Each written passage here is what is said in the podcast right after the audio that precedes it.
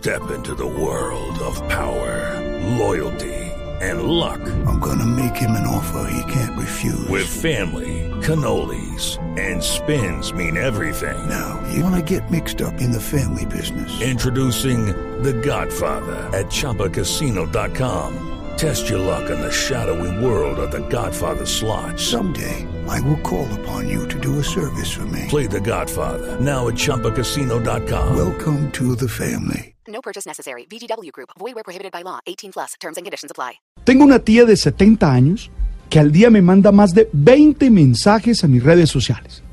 Entre mensajes religiosos, reflexiones de superación y, claro, noticias que en su gran mayoría terminan siendo falsas. Ella así me atiborra mi WhatsApp y mi Facebook. Tengo la seguridad que ustedes también tienen personas cercanas así. Por eso no me extrañó el estudio publicado por la revista Avances Científicos de que los usuarios mayores de 65 años compartieron artículos de noticias falsas siete veces más que el grupo de edad más joven. Seguro hay una serie de causas que se relacionan dinámicamente para explicar esta situación. Estar desocupados, porque en su gran mayoría están jubilados y gastan mucho tiempo en las redes. Dos, su sana intención de ayudar a otros. Pero sobre todo, su distancia con las lógicas de las redes, que los lleva a una actitud algo ingenua de creerle todo a lo que los medios dicen. Bueno, aquí hay que entender que hay una falta de alfabetización digital.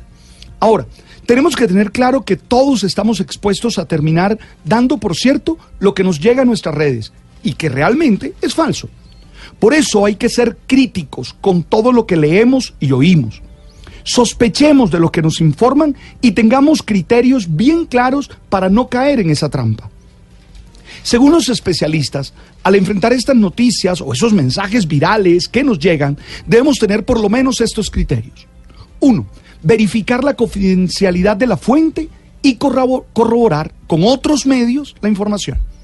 Dos, acudir a los medios de comunicación reconocidos y en lo posible darnos cuenta si están verificados. Eso, eso es cuando tienen el chulito este azul al lado de la, de la dirección.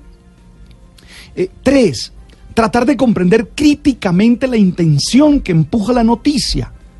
Ojo, y desde el sentido común, entender el contenido. Cuatro, tener claro que todos estos mensajes generan consecuencias y darnos cuenta cuáles son esas consecuencias para los demás. Cinco, revisar la dirección URL, además ver si las imágenes están retocadas. Yo sé que esto implica un mayor conocimiento digital, pero hay que tenerlo en cuenta. Ahora, también sería bueno entender que no tenemos que estar enviando mensaje a todas las personas, que debemos respetar el tiempo, la forma de pensar y las necesidades de los demás. ¡Ey!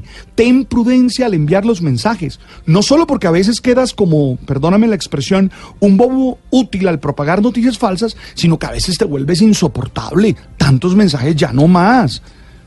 Insisto, no se trata de discriminar a nadie, pero sí de estar atento y revisar con inteligencia nuestra participación en las redes sociales y no dejarnos manipular por ellas. Ojo con eso.